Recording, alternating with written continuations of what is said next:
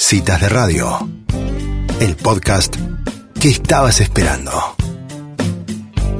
Muy bien, ya estamos en la columna Pensando en Familia y está en línea nuestra querida Marichu Seitún, psicóloga familiar, especialista en crianza. Bienvenida Marichu a Citas de Radio, ¿cómo estás? Muy bien, Elisa, un placer estar con ustedes nuevamente. Bueno, ¿y qué preparación de columna hemos tenido que estamos eh, atajando las preguntas y las consultas de, de, toda la audiencia que te ha bombardeado por Instagram, Marichu? ¿Te, te esperabas esta respuesta? No, la verdad que no. Pensé que iba a haber dos o tres preguntas nomás y nos apabullaron con tantas preguntas. bueno, me, me, parece que es muy atinado el tema que has elegido. Y bueno, te invito a, a, que usemos este espacio para ayudar a todas las, las personas que más podamos. El tema de hoy es el estrés y la ansiedad en épocas de, de, pandemia. ¿Cómo hacer con los chicos, con sus tics y con sus, con sus síntomas? Así que todo tuya la columna. Dale, bueno, empiezo contándoles que el estrés y la ansiedad son un tema de la época agravado en la pandemia. Vivimos como sociedad, una sociedad que no quiere, no habla de lo que le pasa, no, no, no atravesamos las dificultades, no atravesamos ni los miedos, ni los enojos, ni las vergüenzas, y como no las atravesamos y las esquivamos, terminamos estresados y terminamos llenos de ansiedad, porque la ansiedad es nada más y nada menos que lo que le pasa lo paso al cuerpo y ya no sé más lo que me pasa. O en vez de estar triste, no me puedo quedar quieto. En vez de estar preocupado, me muerdo las uñas. Y, y, entonces es un mal de la época y es un mal de la pandemia que se agravó en la pandemia. Y entonces aparecen un montón de síntomas y creo que aparecen síntomas en los chicos, que es por ahí lo que a mí más me compete, porque como los papás no estamos pudiendo transitar nuestros propios estreses y nuestras propias ansiedades adecuadamente, no ofrecemos un clima donde los chicos puedan transitarlas entonces, por ello hablar más genéricamente, no específicamente con la pandemia, sino entender qué hacemos cuando los chicos se expresan a través del cuerpo con montones de síntomas. Pueden ser, como aparecieron en los ejemplos con las preguntas, aparecieron tics, comerse las uñas, chuparse el dedo, pasarse la cama de los padres, eh, que quieren usar más chupete, que no quieren dejar los pañales, que hay cambios en la alimentación, que lloran mucho, que se portan mal, o sea, aparecieron toda clase de síntomas en las preguntas. Y yo dividiría el tema en tres partes. Bien. Una primera parte, sí, a ver, en, en, lo concreto con los síntomas físicos, ya sea un tic, ya sea comerse las uñas. La primera parte es tratar de, sin decir, sin aludir a lo que está ocurriendo, o sea, sin decirle sacate toda la boca o sin decirle para de revolver los ojos, eh, lograr que el chico deje de hacerlo. O sea, le agarro la mano para cariño, le agarro la mano, le pido que me traiga algo, eh, le digo, mira tal cosa, o sea, lo distraigo sin reto y sin hacerlo pensar en lo que le está pasando, es el primer paso. El segundo paso es reemplazo por mimo, o a lo mejor es por un masaje, depende de lo que sea lo que pasó, ese cuerpo está en tensión, yo lo quiero aflojar, por eso pienso en masajes en la cabeza, una rascadita de la espalda, o hacer estos movimientos, o simplemente la mano, por ahí, solo con tocarle la mano y las yemas de los dedos y hacer una especie de masajito de mano, ya alcanza para que el chico se relaje. Esto tiene un doble efecto. Un primer efecto de relajación real, porque yo le estoy ayudando a relajarse con mi cuerpo, lo ayudo a relajar su cuerpo. Y un segundo efecto que es, mamá está poniendo su cuerpo para acompañarme a mí en lo que me pasa aunque no diga, no estoy diciendo nada todavía del tema. Y en el tercer lugar, también sin decir nada del síntoma, porque si yo hablo mucho del síntoma, lo fijo, entonces mejor no hablar del síntoma. El tercer paso, igual de importante, es si me doy cuenta qué provocó ese clic, si me doy cuenta qué provocó que se lleve el dedo a la boca, si me doy cuenta qué provocó eh, ser tan asustado, pongo en palabras lo que me parece que... Entonces, así se cierra el círculo distraigo, reemplazo por, por una práctica física y hablamos de lo que ese chiquito o chiquita le está pasando y con eso vamos fortaleciendo a su persona. No me estoy metiendo con, la, con, con el acto, me estoy ocupando de fortalecer la persona para que la próxima vez que la atención le suba, tenga mejores recursos como hablar, como pedirle un abrazo a mamá o como mirar para otro lado eventualmente. Traté de abordar casi todas las inquietudes, vamos a ver si pude. Clarísimo, Maricho, es, fuiste muy clara. Ahora, eh, cuando, cuando vos decís que el chico digamos, le pasa lo que le pasa y eso lo pasa por el cuerpo, ¿qué pasa si una mamá te está escuchando en este momento y la verdad es que ella no sabe qué de todo lo que sucede en el mundo de hoy o en su mundo de hoy es lo que detona ese comportamiento? ¿no? Porque para poder hacer el tercer paso, es como dijiste vos recién, si me doy cuenta lo pongo en palabras. Ahora, ¿qué pasa si es como algo muy difuso que no te das cuenta cuándo fue que se, que se empezó a producir ese síntoma? Yo, yo lo llamo pescar con mosca a esto, porque yo hago hipótesis, yo tiro una idea. A mí me parece que esto que estás viendo en la tele te está poniendo muy nervioso. O sentarte en la mesa con papá y mamá, comer a la noche con todos tus hermanos, este, no te divierte tanto, me parece que te asusta un poco. O sea, yo tiro una idea, no como declaración, eso que a mí me parece que te por ahí te puede estar pasando. Entonces, es como si yo pescara con mosca. Si, si agarro, agarro, y si no agarro, no importa. Yo voy lanzando ideas de que esto que te está pasando, o sea, este esta tensión elevada, porque básicamente de eso se trata, hay un cuerpo con la tensión levantada o alta, eh, mamá está tratando de entender qué le pasa a mi cuerpo y a mi personita. Entonces, si no tengo nada para decir, no digo nada. Pero siempre está bueno hacer como algún intento. Eh, por ejemplo, se comen las uñas cuando están viendo televisión. O empiezan a revolear los ojos o a tener algún tic cuando le hacemos una pregunta un poco difícil. Entonces no cuesta nada decir, ay, es da unos nervios, por ahí te equivocaste en lo que le contestaste a la maestra, por ahí le hice delante del Zoom. O sea, yo tengo ideas porque si sirven, sirven, y si no sirven, igual sirven, porque le están ayudando al a reflexionar sobre lo que podría estar pasándole. Claro. O sea, por lo pronto, escuchándote, Maricho, pienso que uno tiene que detectar si hay algún patrón en el cual surge el tic. Los tics, en realidad, si, si miráramos el origen del tic, el tic empieza en un momento, me puse muy nervioso porque mi papá y mi mamá se pelearon. Y entonces justo en ese momento yo estaba abriendo grande los ojos, de casualidad, no por, no por tic. Y después, cada vez que me pongo nervioso, sin darme cuenta, voy a abrir grande los ojos. y ya va a estar completamente desprendido de la situación de origen. Pero se me quedó pegada, porque primero fue porque estaban cerca, y después ya quedé como con esa manera de sacar para afuera cuando me pongo nervioso por algo. Mm. Entonces hay una cosita un poco mágica, no, no hay Ojo, no hay un significado literal y concreto de cada tic o de cada una de estas conductas, pero cuando sube la tensión, tendemos a descargarla cada uno a la manera que su cuerpo le permite. Porque además hay un cuerpo que va a poner, que va a tener tics, y hay otro cuerpo que se va a hacer en la cama, y hay otro cuerpo que va a gritar mucho, y hay otro cuerpo que se va a encerrar, se va a quedar mudo. O sea, cada uno responde de acuerdo a las posibilidades de sus genes, digamos, no solo del ambiente. Hola Marichu, soy Angie, ¿cómo estás? Hola Angie. Muy bien. Ahí me escuchás y ahí está. Sí, perfecto, te escucho. Estas cosas que, que por ahí surgen en, en, la cuarentena, ¿no? O que por ahí se ven un poco más profundizadas, más agudizadas o de forma más notoria, o incluso al tenerlos más tiempo en casa, a lo mejor podemos verlos más. Eh, ¿Vos crees que son eh, como conductas que, que llegan y, como que se quedan después de esta experiencia de cuarentena o, o son cosas como circunstanciales?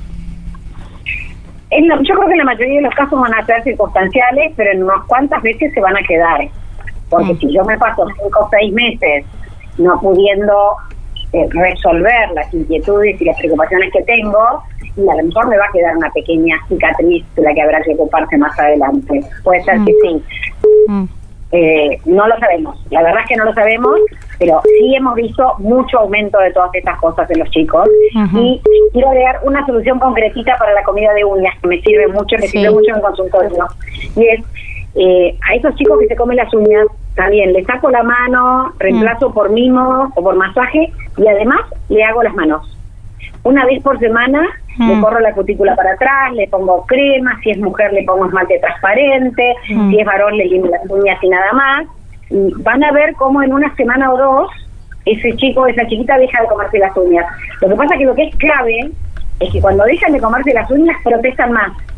Y entonces, si yo quiero que mis hijos dejen de tener estos síntomas que realmente no son buenos, necesito darles más espacio para la queja, para la protesta y para el reclamo. Porque mm. si no van a encontrar otro síntoma físico para reemplazar el anterior. Marichu, viste que hay, es una pregunta anexa a la receta que nos diste recién, viste que hay como un producto que se vende en farmacia que, que les pone como amargas las uñas, ¿no? Uy, entonces en definitiva alejaría que se las, que se las lleven a la boca. ¿Eso acompaña la emoción o lo que le está pasando o es mejor no, no llegar a esos productos? A ver, es práctico. A mí me suena más medio a castigo porque tiene mm. producto. Y el otro problema que tiene es que como no hay un adulto que esté abrazándome lo que me pasa, los chicos se terminan acostumbrando y se las comen igual con ese gusto feo y todo. Muy pocos chicos dejan de comerse las uñas con eso. Mm. Encima es medio penitencia. Pero quería contarles una cosita más que me quedó sin decir y me importa. Si los chicos tienen todas estas cosas, este, obsesiones y tics, y se comen las uñas y no se quedan solos y no se pueden dormir. Es centralísimo que jueguen más si son chiquitos, a lo que hemos hablado muchas veces, juego de roles, a lo que hay la mamá, la maestra, el doctor, o que jueguen más a la escondida, a la mancha, al gallito ciego, que jueguen con otros chicos, sean hermanos o con papá o mamá, que hablen más de lo que les pasa o que nosotros hablemos más de lo que nos pasa a nosotros, para que ellos también se den cuenta que pueden hablar de lo que les pasa y que se muevan más. Eh, pasados los cinco meses de cuarentena, los chicos están muy quietos mm. y como están quietos no pueden procesar lo que les pasa. Entonces seguramente van a aumentar los tics y los síntomas porque están más ansiosos que antes, porque están más quietos que antes. Entonces es clave este jugar, este hablar, este moverse y es clave la respiración, porque la respiración profunda nos permite integrar la corteza y nos permite calmarnos y ver las situaciones con una perspectiva un poco mejor. Entonces, si papá y mamá respiramos hondo y los acompañamos a aprender a respirar hondo en situaciones de estrés, ellos también van a poder procesar a través de la respiración en vez de procesar a través del cuerpo y de los síntomas. Marito, te llevo un poco a, preguntas puntuales, por ejemplo, relacionadas con el sueño. Hay una madre que nos pregunta, la rutina del sueño se le cambió, se levanta y duerme mucho más tarde. ¿La dejamos fluir o la despierto? Yo soy más amiga de ir despertándola no, no tempranísimo, pero cada vez más temprano, para poder ir acostándola cada vez más temprano, pero por dos razones. Porque biológicamente dormir de noche es más sano que, que no hacerlo o sea, por la, melatonina y todo lo que ocurre a la noche, que nuestro cerebro se, reconecta, se reconecta lo hace mejor dormido con el producto de la melatonina de noche. Y segundo, porque los, adultos tienen derecho a tener un, horario para ellos libre, y a mí me parece que ese horario es de 10 a 12 de la noche, de 9 y media a 11 y media, para lo cual es maravilloso que los chicos estén en la cama en, esos horarios. ¿Y es un tic, pregunta otra madre, que alguien se suene los, los dedos y se haga sonar el cuello permanentemente? ¿Califica como eh, tic? Podría o no ser, pero probablemente sí sea. Porque lo que tiene el tic es que tenés una carga de ansiedad en tu cuerpo que la tenés que descargar y entonces moverse, ese, moverse los dedos o tocarse los dedos podría ser una manera de, de descargar esa tensión. Y además, el que lo está haciendo no puede dejar de hacerlo. Es inútil retarlo, es inútil hacerlo reflexionar, porque es casi automático y además, sobre todo, los tics es casi automático. Y cuando es una cosa obsesiva, como lavarse mucho las manos, eso, son otros síntomas de los que no preguntaron, pero hay un montón, eh, es, es que si no me lavo las manos, hay una fantasía de fin del mundo, se va a derrumbar el planeta, no puedo no lavármelas. Y entonces es importante hablar de lo que le pasa para que no se ponga tan nervioso, para que no necesite tanto lavarse las manos. Y el tema de la, del relacionamiento con el alimento, cuando cambian, por ejemplo, hay alguien que dice que cambió mucho los hábitos de alimento, que de repente le da impresión comer huevo, carne. No, chicos que comen todo el tiempo también. Claro, eh, los que comen todo el tiempo creo que sí, que tiene que ver con esto y que habría que hacer otra vez. Yo, para que los hijos, para que los síntomas no se fijen hay que tratar de referirse a ellos lo menos posible. Mm. Si tengo una casa donde los chicos pasan por la heladera 14 veces por día, lo que tengo que hacer es una nueva pauta de basta, estamos comiendo muy desordenadamente, nadie más va a comer entre horas en casa. Eh, sin hacer demasiada alusión a qué uso hacen ellos de la comida. El chiquito que, que cambió la, la, que le da un poquito de rechazo, yo me imagino que tiene que ver con que la atención despierta en ese niño cosas que ya habían pasado. por ahí era hipersensible a los olores o a los sabores, cuando era más chiquitito, esto se exacerbó con la subida del estrés y de la tensión de la cuarentena. Podría ser que fuera eso. Pero también puede ser, como dijimos ustedes hace un ratito, que como dijo Angie, que estamos mucho más en casa y nos damos cuenta de cosas que antes no le dábamos cuenta, que mm. ya estaban, pero no las veíamos. Claro. Ahora, el, todo el tema de la interacción social del, chico con sus amigos, que probablemente muchísimos que estén escuchando no puedan interactuar con sus amigos, o, o, no son hijos únicos, o que les falta esa interacción con el par. ¿Qué, ¿Qué consejo nos das en ese frente? Más allá de que la madre juegue a la escondida o al carrito ciego que se conecten por Zoom. a, mí me, a mí me encanta que los chicos tengan encuentros por Zoom interactivos, que puedan hacerlos. Y por otro lado, ya estamos en momentos un poquitito, bueno, por eso no, pero que podemos en un jardín que los chicos se encuentren y jueguen afuera. Eh, entonces, que hagamos encuentros durante el día seguros, de poquitos chicos, con buena distancia, para que ellos puedan empezar a verse un poquito sin sentir que los amigos los perdieron para siempre. ¿Y está relacionado, Marichu, los juegos tipo la escondida o el gatito ciego de no ver con el tema del miedo de no ver a la mamá? ¿O no tiene nada que ver? Eh, Sabes que sí. esos juegos de escondida empiezan en el bebé de nueve meses, cuando veo o no veo a mi mamá, la mm. reconozco o no la reconozco, y siguen durante toda la vida. Tienen que ver con la mamá, pero también tienen que ver con el coronavirus. Mm. Lo encuentro o no lo encuentro, me encuentra o no me encuentra. O sea, todas las situaciones que, que producen miedo se juegan muy bien a través de los juegos de esconderse y encontrarse, porque es soy suficientemente bueno para esconderme del coronavirus o no soy y me encuentran. Entonces, simbólicamente sí tiene mucho sentido esos juegos hoy. ¿Y es un, es un, un, consejo que vos das, hablar con chicos chiquitos del coronavirus en, en, la casa? Sí, yo sugiero hablar para darles tranquilidad, no para ponerlos nerviosos, para explicarles que no corren peligro, que se queden tranquilos, que, que no corren ningún riesgo, que estamos cuidando a los mayores, que por eso esto es así de aburrido y además dejarlos protestar y quejarse por esto que está pasando, que es importante que ellos se quejen. Ajá. No que nos quejemos solamente los grandes. claro, claro. O sea, habilitar la queja de alguna manera, ¿no? Sí, sí, sí, sí. Ay, les quiero contar una cosa que se me acaba de ocurrir de, de un autor que se llama Daniel Siegel, me parece muy interesante, es una meditación, que no hace falta hacer la meditación, se llama la rueda de la conciencia.